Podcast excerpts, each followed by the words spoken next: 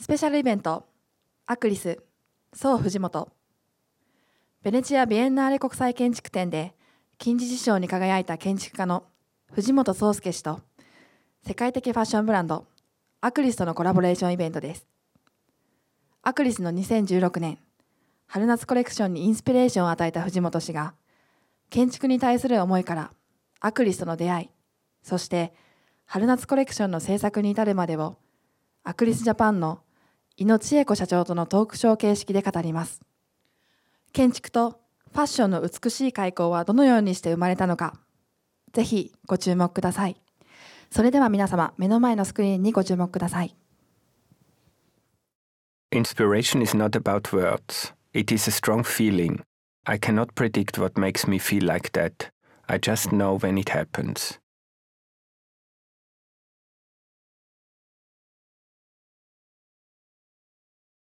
When I went to London in 2013 to see the new Serpentine Pavilion, I suddenly had this strong feeling of something great and new. It was my first experience with the work of Japanese architect Su Fujimoto, and he was to become the inspiration for the Acris Spring Summer 2016 collection.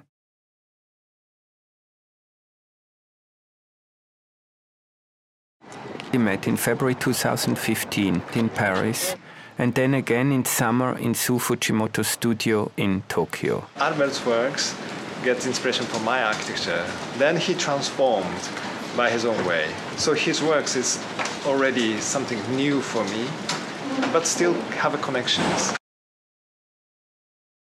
I think it is visionary to say, as Su Fujimoto does, that forest is architecture. The key elements of my architecture is, is in a sense, it's a, like a relationship between nature and the architecture itself. The Taiwan Tower evokes bamboo structures we know from construction sites in Asia. In our creative process, we share a vision to ponder the fundamental question of how human beings can live in comfort and beauty with utmost simplicity and ease.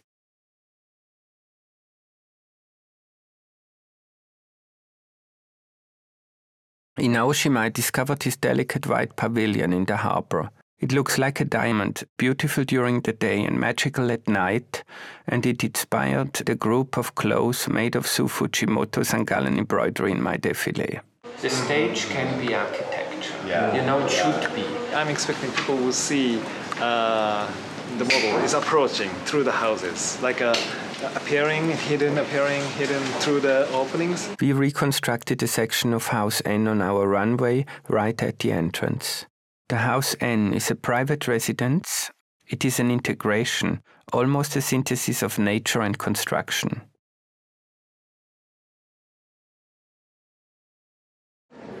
Su Fujimoto is an architect who understands that we have more senses than just the eye. He always uses a fine red ink pen. We transformed his drawings of the Serpentine Pavilion into a print and an embroidery.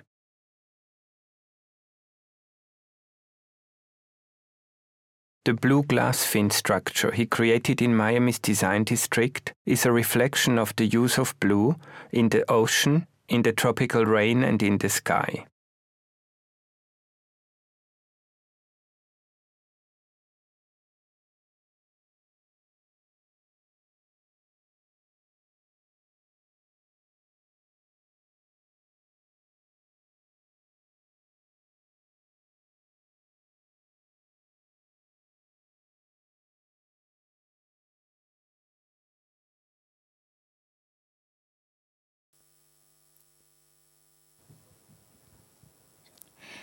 皆様本日は大変お忙しい中スペシャルイベントアクリス総藤本にお集まりいただき誠にありがとうございます。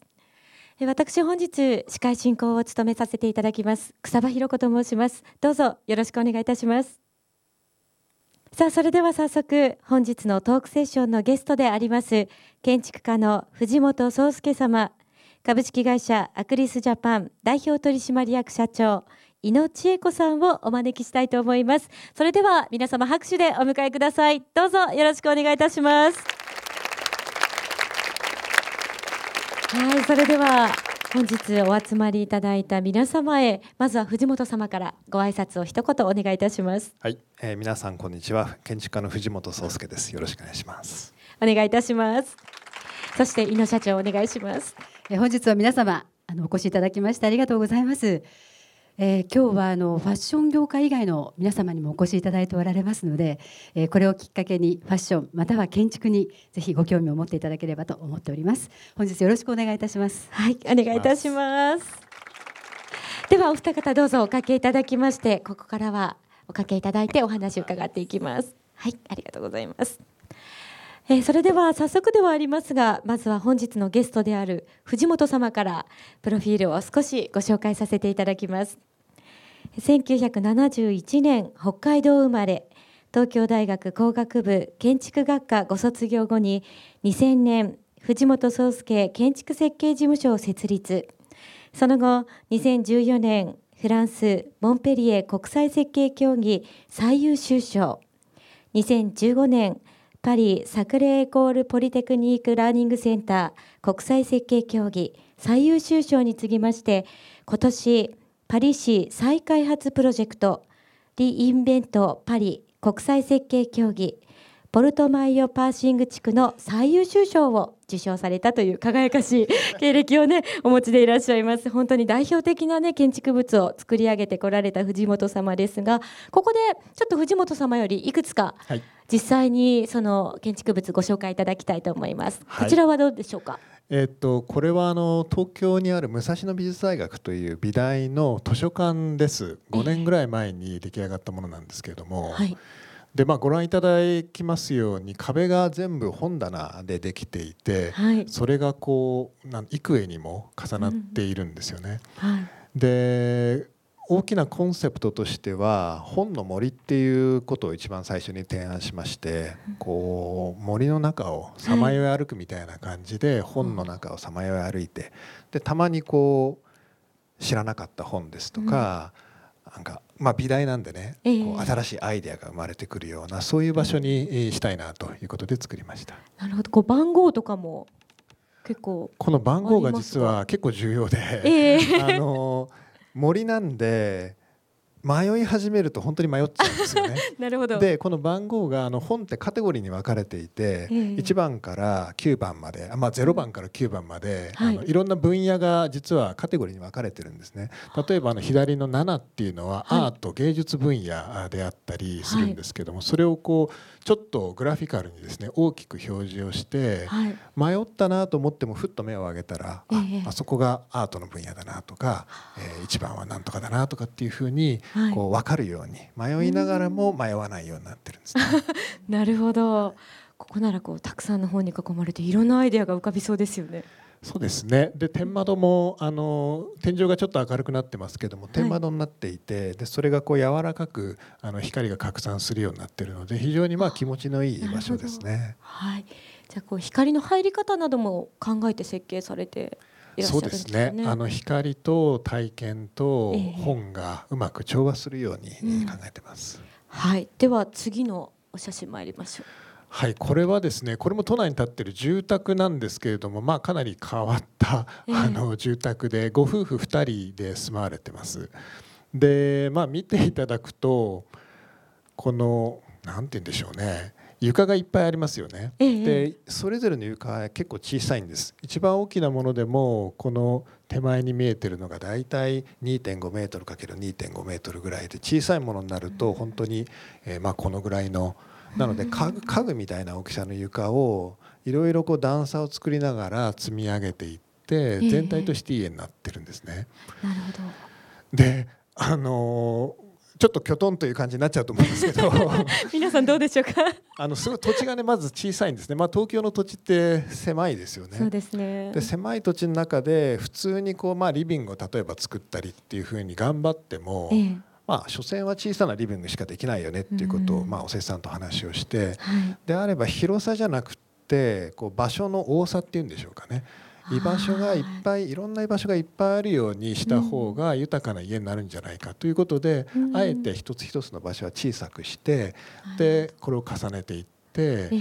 本当にいろんな居場所があってそれぞれまあ隠れられたり、ええ。日日が日当たりが良かったり、うん。ちょっと物陰になっていたりそれぞれの気分とか時間によっている場所をこううろうろうろうろできるようなそんな場所ですね。なるほど。やっぱりこういったこうデザインがいろんな場所によって違うので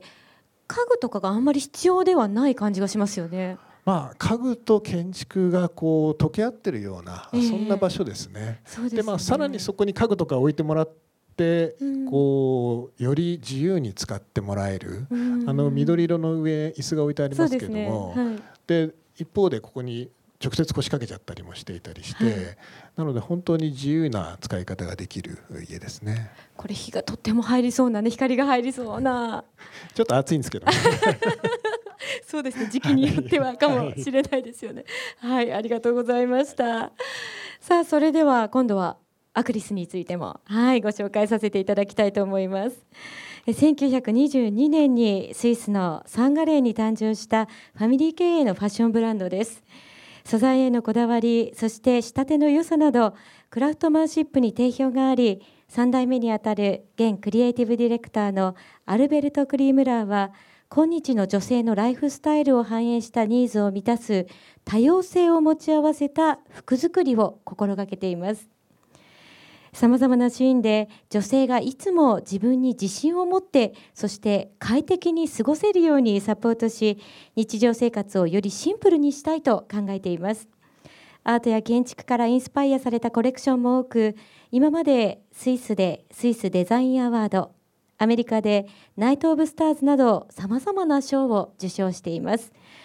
さあ今回はですね初めてこう日本人の建築家でいらっしゃる藤本さんとのこう制作ということなんですけれどもここでちょっと過去の事例で象徴的なものをいくつか教えていただけますか？はい、えー、とそうですね。コラボレーションはあの過去にもいくつか事例がございまして、ええ。えー、4つほどちょっとサンプルを皆さんにお見せしたいなと思います。はい。えー、とまずですね初めの作品は、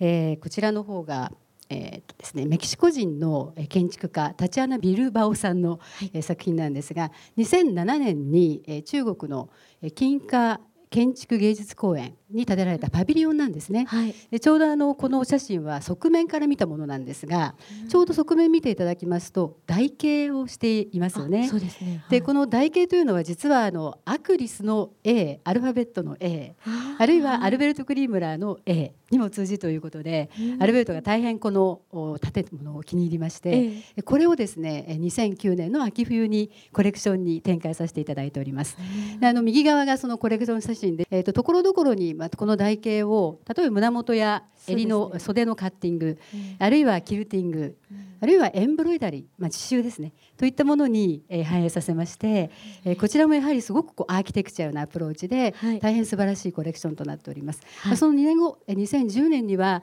あのトラペゾイドこの台形をモチーフとしたハンドバッグがはい。生まれまして、はい。えー今でもこの台形はアグリスのシグネチャーとして今日も使わさせていただいております。はい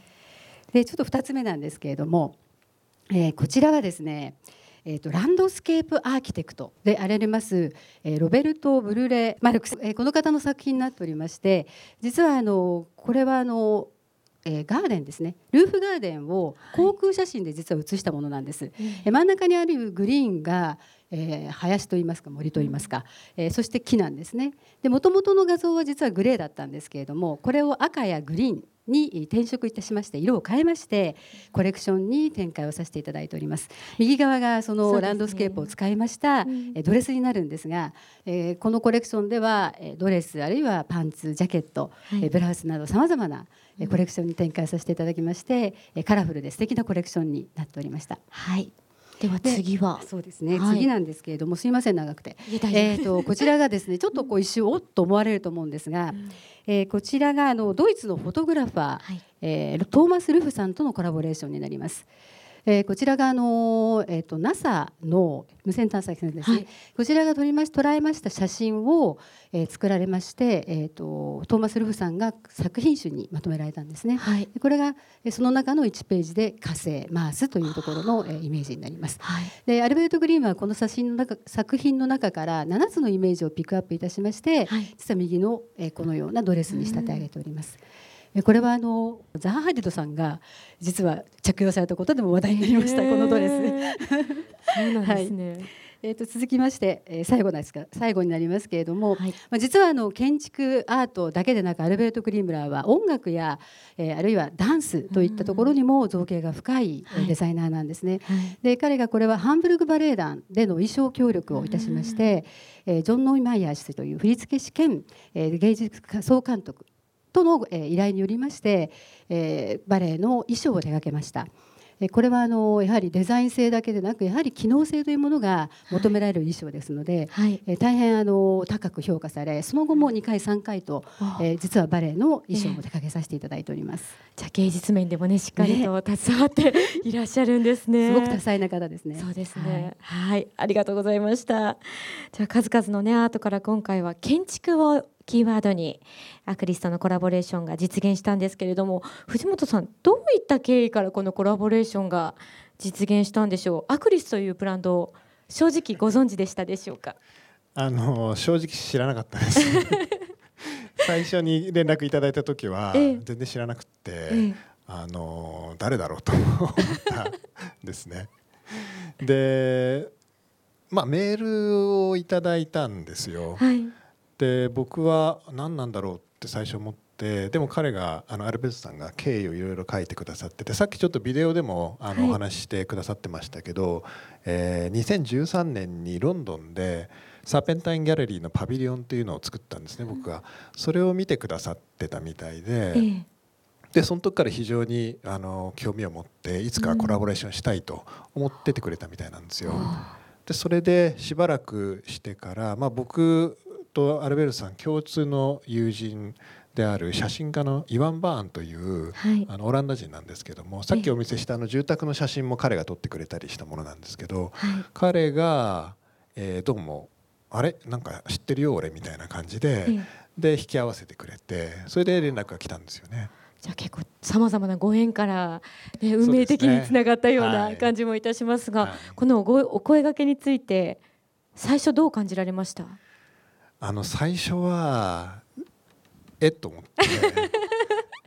戸惑ったんですね。ええ、でまあアクリスっていうのはすいません知らなかったっていうのもあるし。僕自身が、まあ、建築の設計は比較的得意な方だと思うんですけど、えー、それ以外のジャンルに対しては自分はちょっとこう手も足も出ないなっていう意識があったので、うんえ。ー、でちょっとわあどうしようっていうのが最初の印象でしたね。でただいろいろこうじゃあアルベルさんが送ってくれたものとか見ると先ほどあったように建築からインスピレーションを得たものとか、はい、あのそれ以外にもランドスケープとか、比較的自由にこう、アルベルさんのイマジネーションがこう広がるこうソースみたいなですね最初のこうきっかけみたいな感じなのかなっていうんで、まあ、少しずつ気楽にというか。なるほど。あのまあなんか面白いことが起こるんじゃないかなっていう感じにだんだんポジティブになってきて、うん、で実際お会いしたのが去年の春ぐらいだったかな。で、ね、まあ、たまたまさっきちょっとプロフィールでねあのお話しいただいたように、フランスでの仕事がちょっとずつ増えてきてあの行く機会が増えてきたんで、せっかくだからじゃあ現地で会いましょうって言って、はい、お話をあのしてそれで。人となりとか、ああいうまああのさっき喋ってる映像が確か出てましたよね、はい、ああいう感じでなんかこう 静かなんだけどすごく熱く語って、えー、まあ、僕の建築についてすごく熱く語ってくれて、えー、であこの人だったらなんか面白いことが起こるかなっていうふうに、ん、あの徐々に徐々に、えー、なっていきましたね。じゃあもう最初は驚きからワクワク感にね変わっていったと思うんですけれども、ね、藤本さんの作品とアクリスとの共通点って何かありますか？あのこれもまあアルベルトさんから教えられた部分が多かったんですけど最初はだから僕が作ってる建築ってあのファッションとねどういうふうに関係するんだろうっていうのはよく分かんなかったんですよね。で彼が彼が考えるベルさんが考える僕の建築あるいは建築全般みたいなものをこういろいろ僕に話して聞かせてくれてでそこからあの、まあ、共通点というか僕の建築ってこう人を無理やり何か押し付けるような建物じゃなくてある程度柔らかく包み込んででそこからなんか人のこう活動とか生活に柔らかいインスピレーションを与えるようなですねそんな場所を作れるといいなと。でサーペンタインのパビリオンっていうのも決まった使い方があるわけじゃないんですけれども、そこにその場に行くと普段とはちょっと違う感覚で、あのでも自由になんかいろいろ使えるようなですね。そんな場所なんですよね。でどうもアルベルトさんが考えるこうファッションっていうのもガチッとこう固めてしまう人のこう姿形あるいは行為をね固めてしまうもんじゃなくて可能性がこう広がるような柔らかく包み込みながらそこから広がるようななんかそんなこう身体とファッション身体と空間そのこう関係っていうのが実はどうも似てるんじゃないかなっていうところを話をしながらね実感していきましたね。なるほどそういったね共通点もちょっとねありますけれどもそれではここでちょっと今回のコラボコレクションムービーの方もありますのでご覧いただきたいと思います。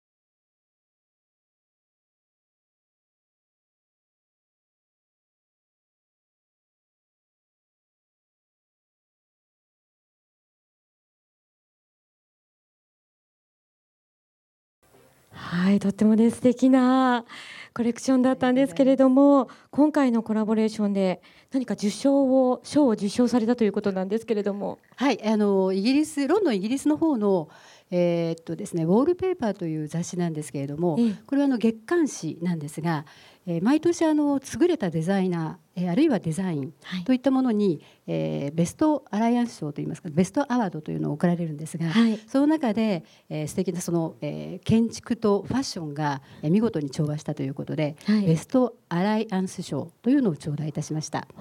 次は私がでこちらがあの、まあ、今お見せしましたのが表紙だったんですけれども、え表紙に使われましてで中のページの方で2ページにわたりましてこのような、はい、えー、素敵な写真が飾られております。すねはい、えー、ちょっと私もこれ同じものを着て今日は 同じじゃないか少し似たものを着てるんですけど、はい、ちょっとお恥ずかしいんですが、えっ、ー、と大きさがやはりこれでなんとなくこう分かりますよね。そうですね。人が中に入れるんですよ。で実際あのこう中に入られて。はいこうお子さんとかが遊べるような。そうですね、はい、あのこれあの直島っていうあの瀬戸内にあるあのアートと建築の島で有名な直島に去年、えー、港のすぐそばにですねパビリオン、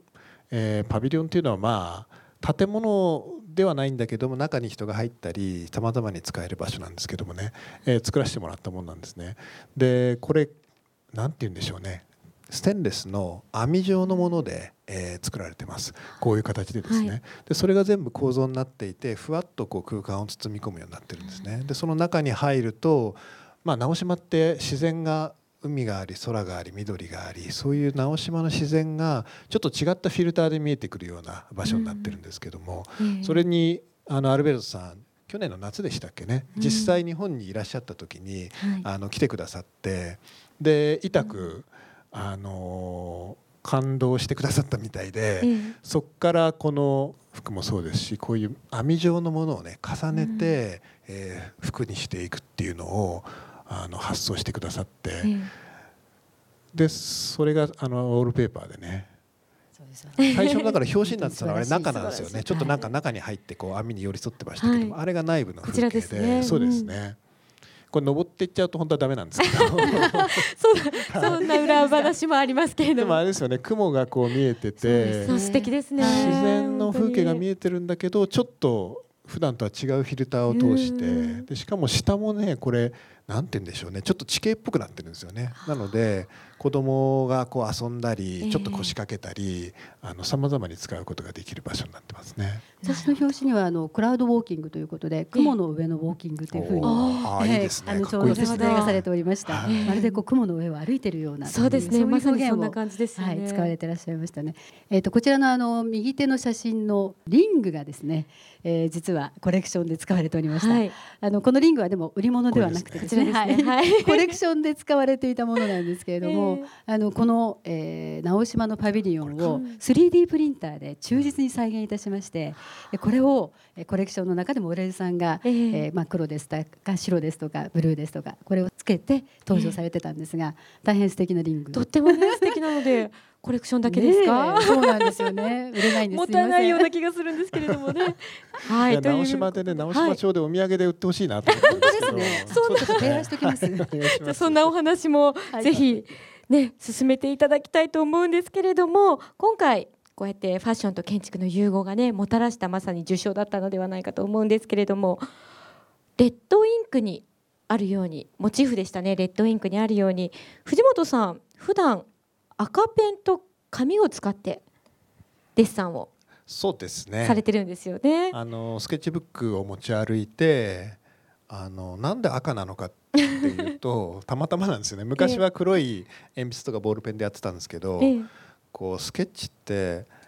書いたものを見ながらそこからまたインスピレーションとか発想が生まれてまたこうそれに書き込んでいくみたいなね、うん。この目と手と頭のこうループみたいな感じになってるんですけどええ。昔といっても数年前に書いてて行き詰まってきてですねどうもこのループの巡りが悪いなと思って、ええ。もうちょっとなんか目に刺激があった方がいいんじゃないかということで たまたま、まあ、コンビニかなんかでねええ。赤ペンを買ってきて使ったら良かったんですよねすごくこうなんか目にキュッキュッとこう入ってくるような感じで,、ええ。でそれ以来こうずっと赤ペンを使ってて、うん。でアルベルトさんと会った時も、まあ、無造作にというかそういうのをやってたら「え何それ?」みたいな感じで非常にまああの さっき見ていただいてね、あのーすごく自由なんですよねアルベルトさん。例えばメッシュじゃないですか。ええ。ええたらダイレクトにメッシュを使って、うん。でも建築だとこう一皮なんだけどいくつもこう幾重にも重ねていくことでええ全く違うこう表情が生まれてきたり、これは今ブダペストでやってるプロジェクトで音楽博物館と音楽ホールなんですけど、うん。この屋根を見てもうドストレートにそうですね。服に穴開けちゃうっていう。まさに。でだけどドストレートなんだけど建築だとすごく巨大ですよね。だけどうん。服のスケールになった瞬間に穴が開いてそこからこうちょっと肌が見えるっていうまた違ったこう関係性がうん身体と服とそれからその外側のね違った関係性が生まれてきたりっていうんですごく自由にあ面白いと思ったら、うんアルベルトさんのフィルターを通して急にそれが服の何かにこう発見再発見にこう変わっていくみたいなところがあってええ。で僕の赤ペンも こっちはただなんか日常の中で使ってるだけなんですけど、ええ。アルベルトさんがあっと思ってそれで赤っていうのが一つテーマカラーになりましたよね、ええ。今回の。うん。はい、それで今回、ねまさにコレクションのモチーフになったということなんですけれども、本日は特別にですねここで iPad と Apple Pencil を使ってデッサンをしていただけませんでしょうか？せっかくのね、はい。こういった場所ですので藤本さんいかがですか？あのーまあ先に言っとくとえそんなうまくないんですよ。だけどやります。あの興味あるんですごく。ではちょっとお願いできますか、対象物をええ。ちゃんと写すというよりは考えたことを書いてくるみたいな感じなんですね。はい。例えばさっきのあの直島パビリオンっていうのは金属の網でええ。最後、まあ、雲みたいっておっしゃってもらったんだけどええ。もともとは島みたいなものを作ろうと思ったんですね。はい。直島って20いくつ島があるんですけど、ええ。そこにもう一個新しい島を作っちゃおうと建物を作るんじゃなくて島を作っちゃおうっていう、例えばこうまあ、水平線みたいのがあって、はい、なんかこう島みたいなものがこう浮いてるといいなと。で島だからこう、まあ、通常は島ってこう大体こんな感じであるいはまあこんな感じであるんですけど、はい、ポコッと地上に浮かんでるんで下をちょっと浮いてるみたいな感じでねこんな感じになってるなと。でこうすると中でこう人がちょっと腰掛けたりでただこれだとじゃあ何で作られてるんだろうっていうところがまだ謎なところで、そうですね。ちょっと素材感が気になるところですよね。で、ね、建築の材料だとコンクリートですとか、まあいろんな素材がありますけどやっぱ透けてないとこれ、中で遊んでる人も外から見えると楽しいしさっきみたいに中から直島の自然が見えるっていうのはいいよね。そうですね。ということで、はい、でここがだんだんだんだんこう、まあ、ガラスでもいいんですけど風が通るといいよねっていうことでこういうあのメッシュ状のものにねこうなっていくんですね。でこうだんだん汚くなっていくんですけども。いやでも皆さん今日スペシャルですよね。こんなライブが見れるこの場ですぐに見れるなんてもう本当にないことなのでライブで見れるって素晴らしいですね。ね、これさっきもちょっと使わせてもらったんですけどタッチがこの一番細いやつなんかは本当にね鉛筆とかあの自分のペンで書いてるみたいな、あ感じですごくいいいんですよね。っていうのはこの微妙なところがちゃんと残ってあの書かれてくれないと、手と頭とその目の間のループがギクシャクしてくるとこれダメなんですよ。でずっとまあ僕も同じペンを使ってあの紙に書く時はね同じペンを使ってやってたんですけどこれはかなりあの再現性が高いというかでちょっとした引っかかりもすごくいいんですよ、ね、そうですね。筆圧とかもこうねやっぱり大事ですよね。ねなんて言うんでしょうね。でもあの何を書くわけでもないんですけどね。まあこういったデッサンを。さっきのまあブダペストの音楽ホールであれば、まあ、公園の中にこう、えー、こういうような敷地なんですけどね。公園の中に木がたくさんこう植わってるんですね。こうやって木が。えーまあ、いろんなサイズの木がこうあって、はい、その中になんとなく建物が建ってるなっていう時に、建物のエリアにも木が残ってるわけですね。あ本当です、ね、こういうふうに。入り込んでますね。うん、こう木が建物と木がこうオーバーラップしていくような感じで、えー、でだったら建物があるんだけど同時にこう木が植わってるような、うん、そういう建物ってないだろうかという感じでこうまあ普段はもうちょっとこうなんかは早いんですよね。そうですね。今日もあの綺麗に書くっていうよりは自分が思いついたことをその紙に落とし込んで、でそれって何なんだろうっていうことをこう考えながら書くんですけど、なんでこんな感じで。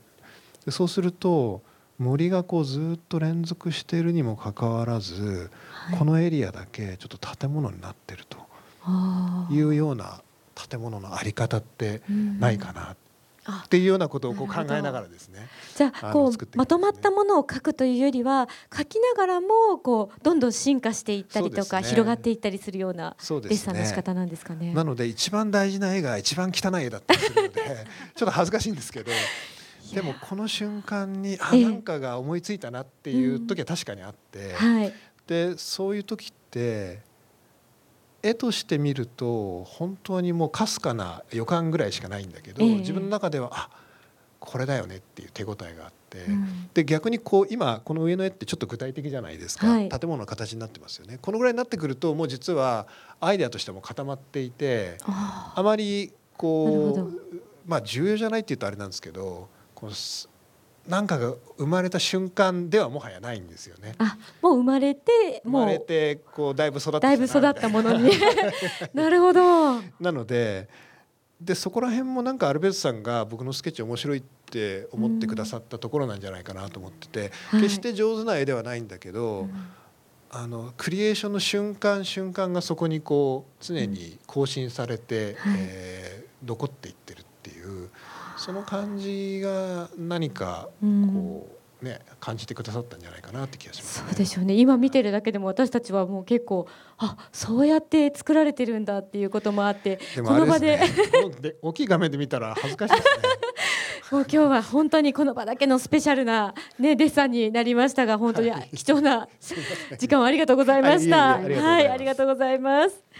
ではですねここでちょっとたくさん皆様お集まりいただいておりますので質疑応答のお時間とさせていただきたいと思います。ご質問があるお客様その場で挙手をお願いいたします。マイクは係の者がお持ちしますが。あでは一番前のこちらのはい男性のお客様マイクをお願いします。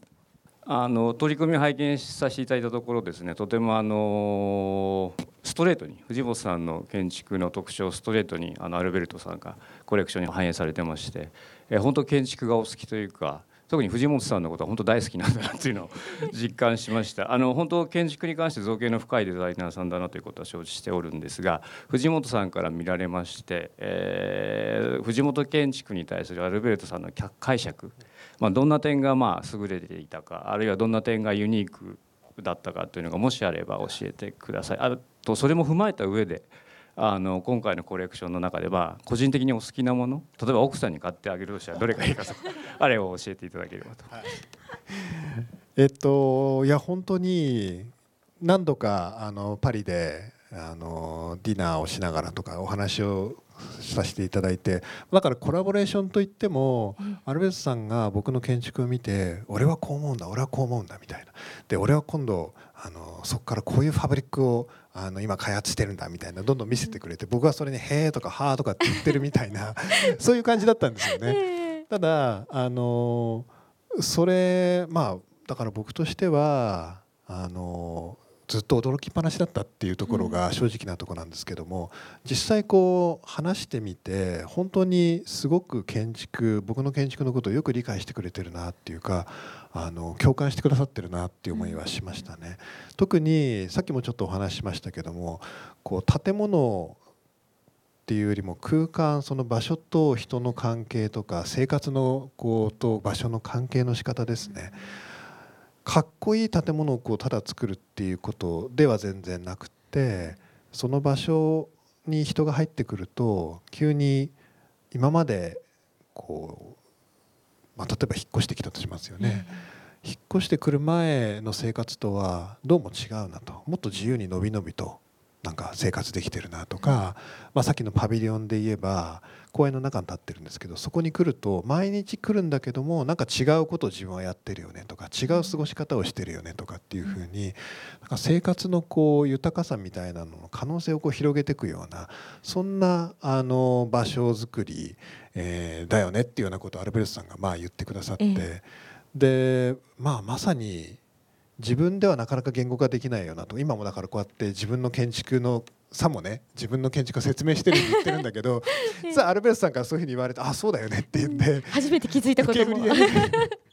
でそれって一番こうものを作る人間としては嬉しくって、自分が考えてることってものになった時にもそんなに頭では理解できてない部分が半分ぐらいやっぱあるんですよね。それを違う視点で違う分野の人があ的確にこう指摘してくださるっていうのはやっぱすごくあの感動的ですらありましたね。で一方でそのアルベルトさんのこう服に変換していくやり方っていうのが、そこまで深く理解しているにもかかわらず、いろいろ自由であのだあのね自由さだけ見たらちょっと僕不安になったと思うんですよ。本当ですか？だけど そこまで理解してくださってるっていう実感があったから、はい、例えばあのねブダペストの屋根の穴の形が急にここに出てきて、えー、えー、とかって自由すぎないかしら？みたいな。あとはあの途中であの金属のあの、えー、壁の建物の写真がちらっと出てきたと思うんですけど、はい、そしたら今度なんかメタリックな感じの、ね、服が出てきたり、えーはい、あとはあの中に木が植わってる白い住宅の写真をそのままあのプリントしたりと。そうですねプリントされてます、ね、ある意味では直訳的な部分も結構あるんですよね。はい、で一方でその建築の空間の繊細さとか作りのその裏側まで見通してそれを直訳じゃなくてファブリックの作り方に変換していくものもあって、それはまた驚異的なんですよ。今度こういうファブリックこのぐらいの見本でですねなんか複雑な織のこうものを持ってきてくれてで確かにそれを見るとこう僕が作っているこう繊細な建築の何か空気感みたいなものをね一個のファブリックに置き換えて、でそのファブリックでファーッとドレスを作ると、まさにこう空気感が全体がこう建物から移し替えられたみたいになっていて、そういう深いところの変換翻訳と、ドストレートな翻訳がもうこう自由に入り混じっている。でそういうのをずっと見ていくとショーの時にもね前の日にもパリのアパートで直前のこう準備のところであの一緒にこう見させてもらってでもまあ大体雑談だったんですけどあのアルベルトさんがこれはこういうことを考えて作ったんだよって全部説明してくれたんですけど、深いところから一瞬のこうインスピレーションで直訳したものまで、その自由さを見るにつけ本当に楽しんで作ってくれてるんだなっていうね、あのそこを感じたのはやっぱり嬉しかったですね。まあ、一番感動したのは自由であれ深い翻訳であれ、その翻訳された最後のものの、なんだろう精度というか、出来が圧倒的にかっこよくて精度が高くて、あのまあ今日見ていただいても分かると思うんですけども、うん、素晴らしいんですよね。特に最後ねランウェイで僕も一番前で見させてもらったんですけど、はい、音楽と照明とモデルさんで動きを伴ってバーッと見えた時に、うん、あなんかこういろいろな裏の話は裏のストーリーはあるにしても最後パーッと見た時に、うん、なんかとてつもなく素晴らしいコレクションになったなっていうのは感動しましたねやっぱり。うん、じゃちなみにおっしゃってた奥様にプレゼントしたい作品はどれでしたか？あの個人的には一つは今日あの来てくださってるこのメッシュのシリーズがねやっぱり僕自身も、はい、あこういう解釈があったのかっていう、うん、建築的でもあるしでももっとこうなんだろうさらに2つぐらい解釈を重ねてくださったみたいなね、うん、これはあのショーで見た時もすごくいいなと思って見てましたね。素敵ですよね。はい、他にどなたかご質問いらっしゃいませんか？ではあちらのあのとっても興味深くお話お伺いしておりました。えっ、ー、と井野さんに、えー、質問なんですけれども、あの先週ですか？あのパリで、えー、2016年の秋冬のコレクション発表があったと思うんですけれども、あのライブストリームで拝見しておりまして、あのとっても素敵だったんですが、もう最初から赤がパンと来てあの赤がすごく印象的な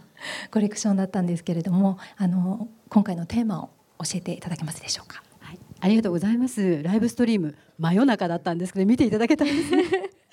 あの3月の6日にあのパリでコレクションが秋冬になりますけれどもすでに行っておりまして、えー、今回のあのテーマはアフリカなんですね。であのプライベートで旅行にアルベルトが参りまして、まあ、そこであの、まあ、赤から黄色がかった赤から、まあ、オレンジですがオバジンといいまして少し青がかった赤。これをあの情熱的なその色に例えまして、えー、コレクションを作りました。あのプリントも見ていただけたと思うんですが、まあ、サファリをこう走っている動物たちですね。ファウナというふうに言っていますが動物層。動物のその、えー、生きっているその様ですね。こういったものにすごくインスピレーションを得て、チーターですとかあるいはシマウマといったようなプリントを、えコレクションに展開させていただいています、はい、はい、ありがとうございます。ありがとうございます。さあまだまだねお話を伺ってまいりたいんですがお時間となりましたのではいここでトークショー終了のお時間とさせていただきます。最後に一言ずつぜひ皆様にご挨拶をいただきたいと思います。藤本さんからお願いします。はい。あのー、まあ僕にとってもちろん素晴らしいコラボレーションでしたけれどももやっぱ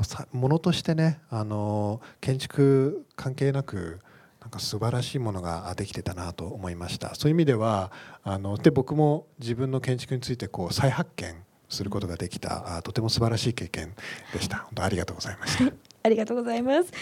では井野社長、え、本当にあの私たちアクリスのジャパンチームもですね今回その日本人のやはり建築家であられます藤本壮介さんが私たちのコラボレーションパートナーとなられて本当にそのニュースを聞いた時から嬉しく思いました。もう盛り上がってあの思いました。実際コレクションで拝見してまた素晴らしいコレクションでありそれから私自身もあの建築というものに本当にあの勉強させていただきました。あのこれまでは見てもいなかったような建築を本当にこう上から下まで見るような、まあ、そんなシーンも自分でございましたので、はい、えー、だいぶ影響を与えております。これからも勉強させていただきたいなと思っておりますで、えーと、もう一つですねちょっと最後にサプライズ映像で、えー、実はあのこれはあのアルベルトさんのですね寄贈写真でございまして、えー、と先ほどあのあの藤本さんがおっしゃってくださったんですがアルベルト自身が8月に直島に訪れております、まあ、その際私あのお供で、えー、案内人として行かさせていただいたんですけれどもこれ私が撮りました、えー、プライベート写真でございます。アルベルトの方からですねメッセージをと言ったらこのレッドインクで長い文章を、書いてくれました。ちょっとこれあの直訳がございますので私の方であの読まさせていただきます、はい、えー、信頼なる友人の皆様、えー、本日ここにいらっしゃる皆様はどれほど私が日本の歴史に見る色彩や感覚に対する繊細な感性を素晴らしいと思っているかご存知かと思います。私は今回のコラボレーションによって生まれたコレクションはいずれその一部になるものであろうと考えています、えー、皆様は今私が宋の作品である直島パビリオンの中にいる写真をご覧になっていますがえまさに私この瞬間から素晴らしいコレクションが生まれアクリスのヒストリーの中でも重要なものになると予感していました。皆様は私の個人的な、まあ、この感動の瞬間に立ち会ってくださっているのです。え本日はこのアップルシアターで開催いたしましたソーとアグリスのスペシャルイベントにご来場いただきまして本当にありがとうございました。アルベルト・グリムラ。ということでございます。え皆様本当にあのお忙しい中お時間をいただきまして、えありがとうございました。さあそれではお二方恐れ入りますがご起立をいただきたいと思います。はい、それでは本日とても貴重なお話もいただきました藤本様、井野社長に今一度大きな拍手をお願いいたします。ありがとうございました。